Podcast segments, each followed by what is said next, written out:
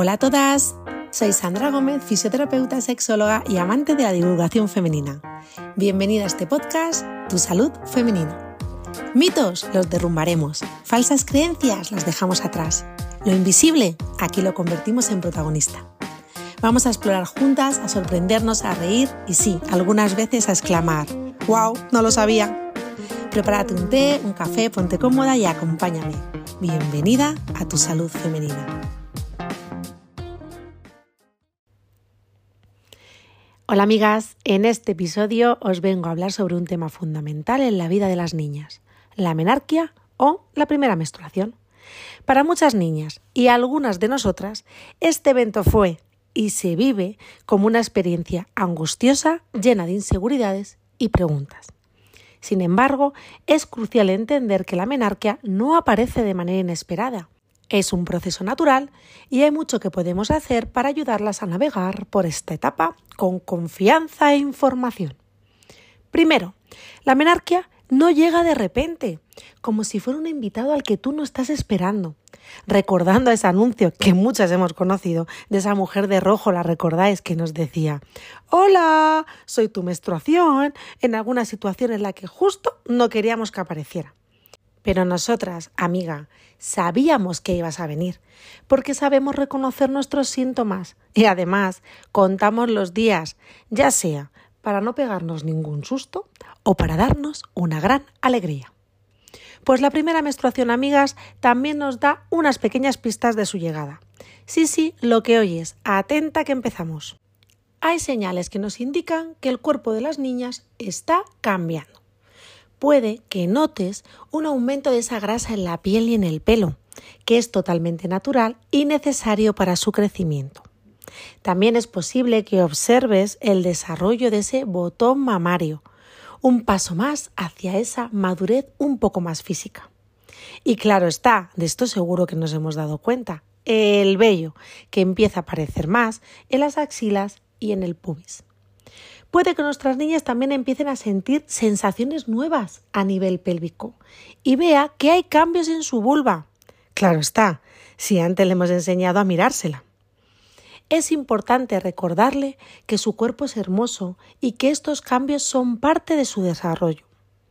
Y por supuesto, no podemos dejar de hablar del flujo vaginal.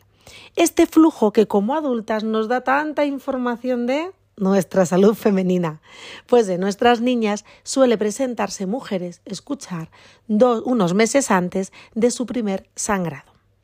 Por lo cual, nosotras, observando estos cambios en nuestras niñas, podremos ir dando información de valor para desmontar algunos mitos y conceptos erróneos que van alrededor de esta menarquia. ¿Recordáis vosotras las frases que os dijeron cuando llegó esa primera menstruación? Quizás a alguna les suene esta frase. Ay, cariño, ya eres mujer. Vaya frase, ¿eh? A mí todavía me sigue doliendo. ¿Acaso es que antes no lo era?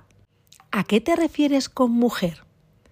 O quizá algunas de vosotras también os haya llegado esta frase de ahora hay que utilizar protección. ¿Protección de qué? Es que antes de la menstruación no me tenía que proteger de nada y ahora que me ha venido la menstruación me tengo que proteger de algo. Frases como estas nos han marcado a muchas de nosotras y muchas otras que me encantaría que me las contarais. Pero ahora os propongo, mujeres, ante la llegada de la primera menstruación, ¿no sería mejor haber dado ya información sobre este tema y ahora podernos sentar a hablar de la menstruación en sí misma, de la ciclicidad, de las hormonas, de esto que es la salud femenina? Y no quiero dejar pasar la posibilidad de hablar del dolor menstrual que tanto preocupa a nuestras jóvenes. ¿Acaso damos por hecho de que va a doler? ¿Seguimos perpetuando la idea de la que la menstruación duele? ¿Por qué? Quizás es porque a ti te duele. Puede ser, pero no coloquemos nuestras vivencias en el lugar que no corresponde. Acompañemos lo que ellas sienten y si hay dolor, valorémoslo con un especialista. Por eso, amigas, la menstruación debe manejarse con información, comprensión y no con miedo o estigmas.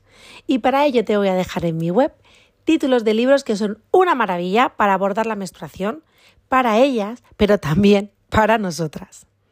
Las madres, las tías, las familias, las abuelas, los profesionales sanitarios, los educadores, todos, todos, todos, todos jugamos un papel importante en el acompañamiento de las niñas durante su transición en esta etapa de la menstruación y la ciclicidad. Por eso os voy a dar algunas ideas para ir naturalizando todo lo que tiene que ver con el sangrado. Podemos comenzar a hablar de nuestra menstruación desde pequeñas, adaptando la información claramente a la edad que tienen. Una cosa súper interesante es no escondernos, no esconder el sangrado, no esconder nuestros métodos de recogida de sangre, porque lo que sabemos es que nuestras criaturas son curiosas por naturaleza, así que te preguntarán, y desde esa pregunta será mucho más fácil naturalizar algo que de por sí es natural. Esto nos va a ayudar también a combatir tabúes y estigmas que rodean a la menstruación.